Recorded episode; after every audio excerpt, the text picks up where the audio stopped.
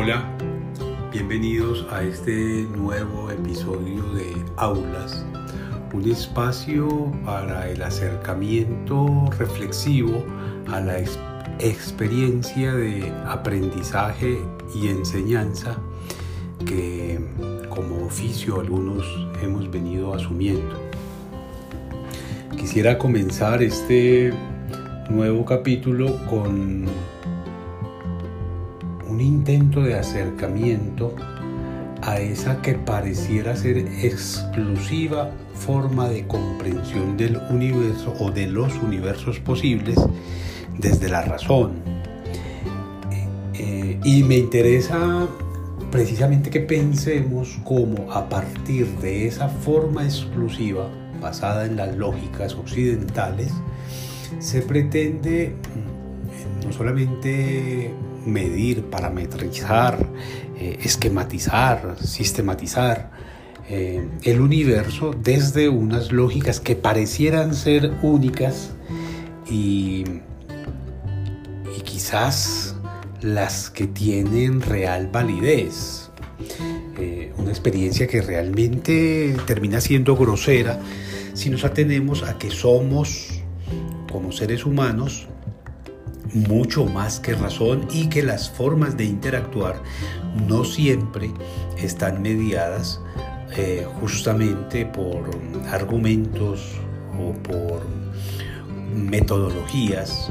eh, claramente precisadas, claramente definidas a través de manuales, sino que desde distintos contextos y desde distintas necesidades vamos desarrollando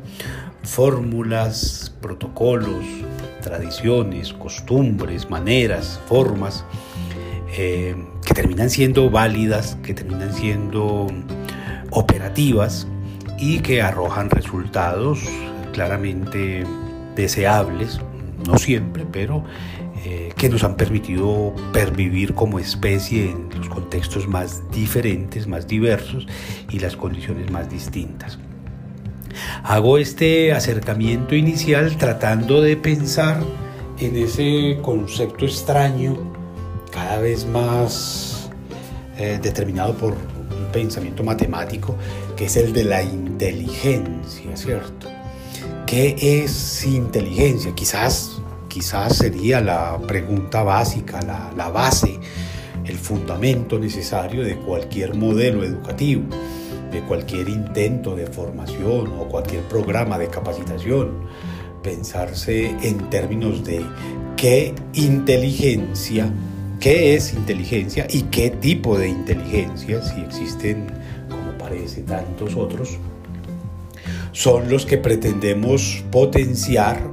en los procesos, en las aulas, en los escenarios de enseñanza-aprendizaje que nos comprometen. Eh, creo que en esto ha tomado bastante la vocería de manera un poco dictatorial la psicología en el intento de tratar de entender qué es la inteligencia. Y ha propuesto algunas eh, definiciones que intentan cerrar el escenario más o menos hacia la capacidad lógica de comprensión, de autoconciencia, de aprendizaje, de manejo emocional, de razonamiento, eh, de planificación, de creatividad, eh, de pensamiento crítico, eh, de resolución de problemas. Digamos un poco los escenarios en los que desde la psicología se intenta categorizar la inteligencia o las inteligencias. Ahora bien, habría que establecer unas diferencias claras, por supuesto, entre la inteligencia y la capacidad cognitiva, ¿cierto? No necesariamente porque se tenga capacidad cognitiva, en la vida real nos ha demostrado, se es inteligente. De hecho, persistimos en algunos problemas por más que tenemos experiencias y no siempre por el hecho de que tengamos suficiente información y acceso a, medios y a recursos y a dispositivos, eh, podríamos pensar que somos inteligentes o que se es inteligente. Eh, de, hecho, me, gusta mucho pensar etimológicamente y esta inteligencia, inteligere, eh, viene, del latín, ¿cierto? leer entre, entre líneas, como comprender, percibir, que, fue una discusión que se dio eh, bastante eh, hacia el Renacimiento un poco, un poco hacia la Ilustración, tratando de diferenciar lo que era la comprensión, la percepción y la inteligencia. De hecho, un concepto como intelectual, que parece ser eh, muy importante en el siglo XX, eh, siglos XVIII y XIX no, no tenía muy buen recibo, porque lo que se buscaba era justamente eso, comprender, percibir, eh, ser capaces de establecer relaciones. Y quizás ahí hay una cosa muy bella y es esa eh, ese intento de definirse desde la comprensión es el que permite eh, interactuar con distintas disciplinas, con distintas áreas de saber, con distintos contextos. Habría que pensar en un tipo como Humboldt, por ejemplo, un hombre de una cultura universal tremenda que se mueve perfectamente entre las matemáticas, las ciencias naturales, la sociología, la antropología, eh, sin necesidad de que estuviesen fundadas ya esas disciplinas, eh, intentaba hacerse una idea del mundo eh, sin despreciar ningún escenario. contrario a lo que sucede con más acentuadamente en el siglo XXI, en el que se pretende que se tiene que ser especialista en, eh, digamos, un poco discriminando los demás saberes. Entonces hay que eh, centrar la vista en el detalle y tratar de ultimar las posibilidades de análisis de ese detalle, aunque el conjunto pierda sentido. Eh, y la objetivación de ese conocimiento no tenga realmente un sustento, por lo menos desde lo humano, desde lo humanitas. Mm, entonces, eh, tendríamos que pensar un poco que esa inteligencia eh, tendría que asumirse, eh,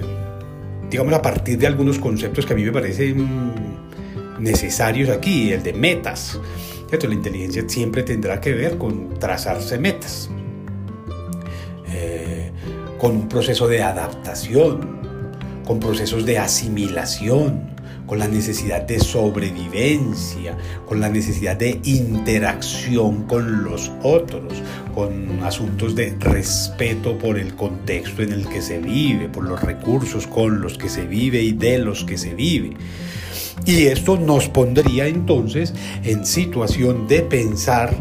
existen efectivamente múltiples inteligencias, una teoría que sobre todo desde mediados del siglo XX se ha venido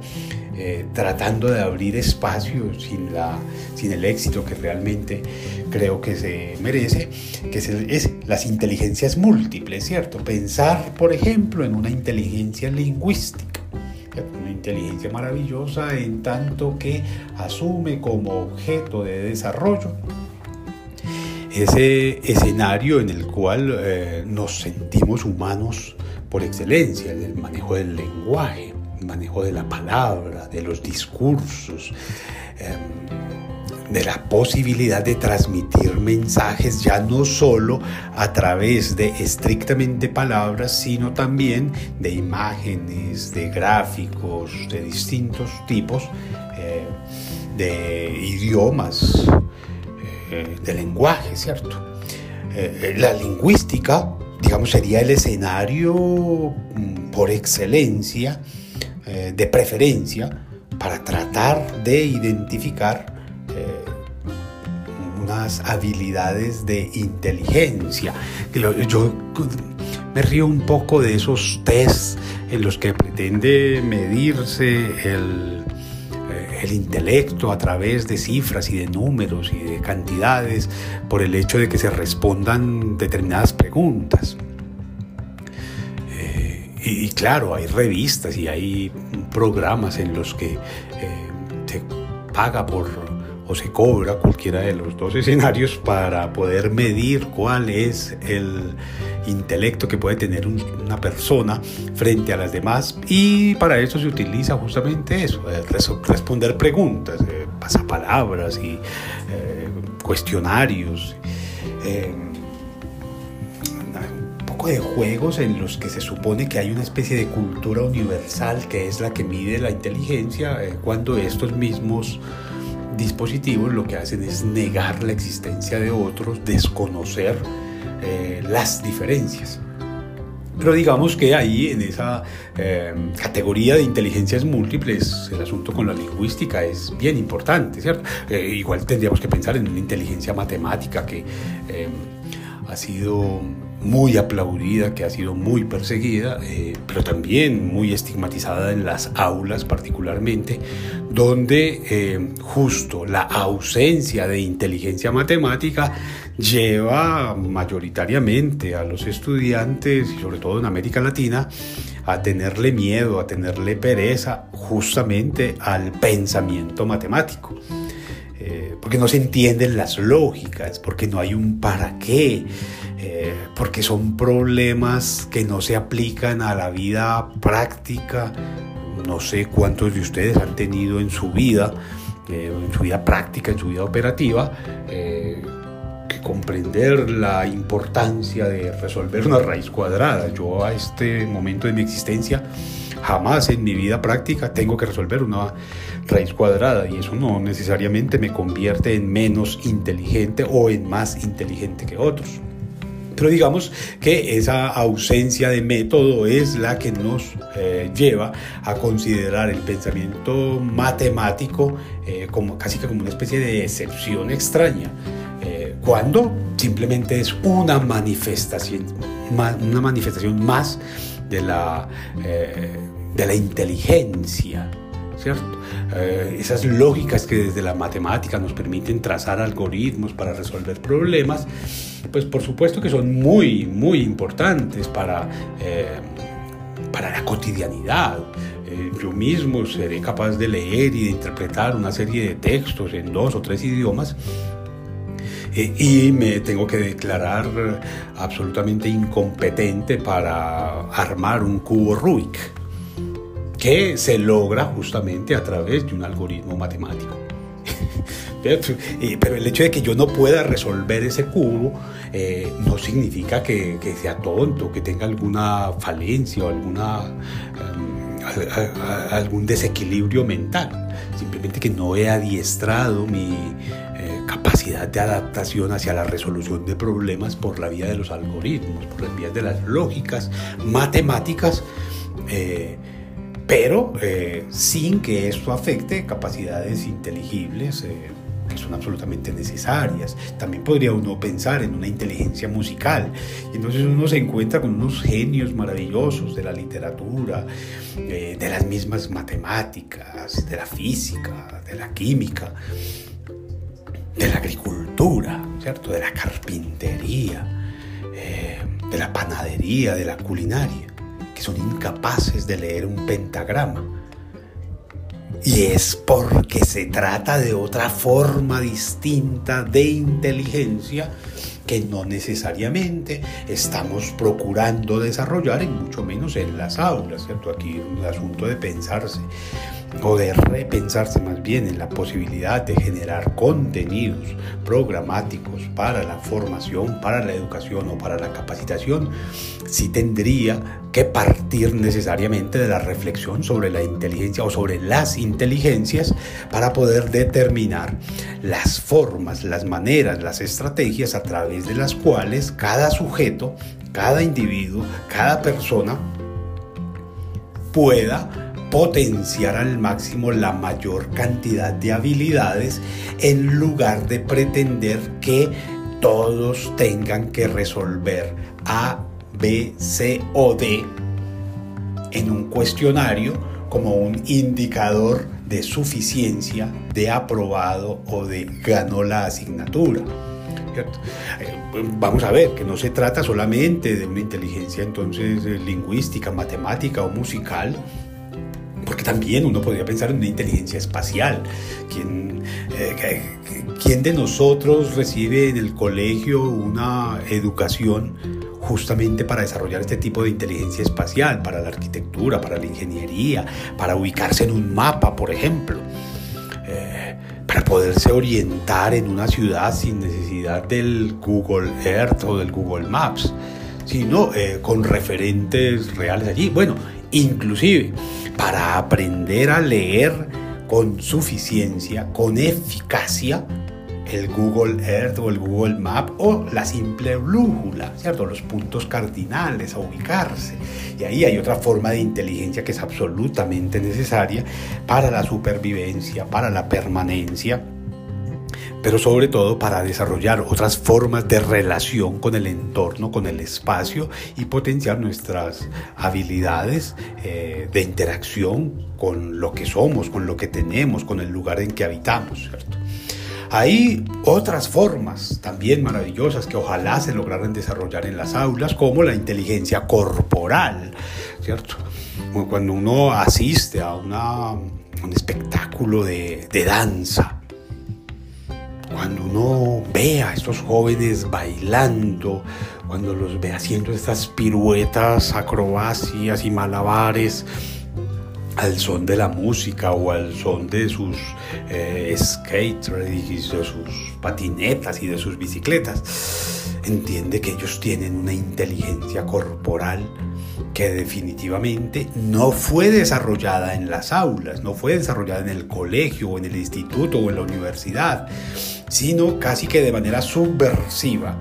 contraviniendo todos los reglamentos, todas las prohibiciones, han logrado a través de ejercicios que se transmiten por la vía del reto, del desafío, eh, de la observación, de la experimentación,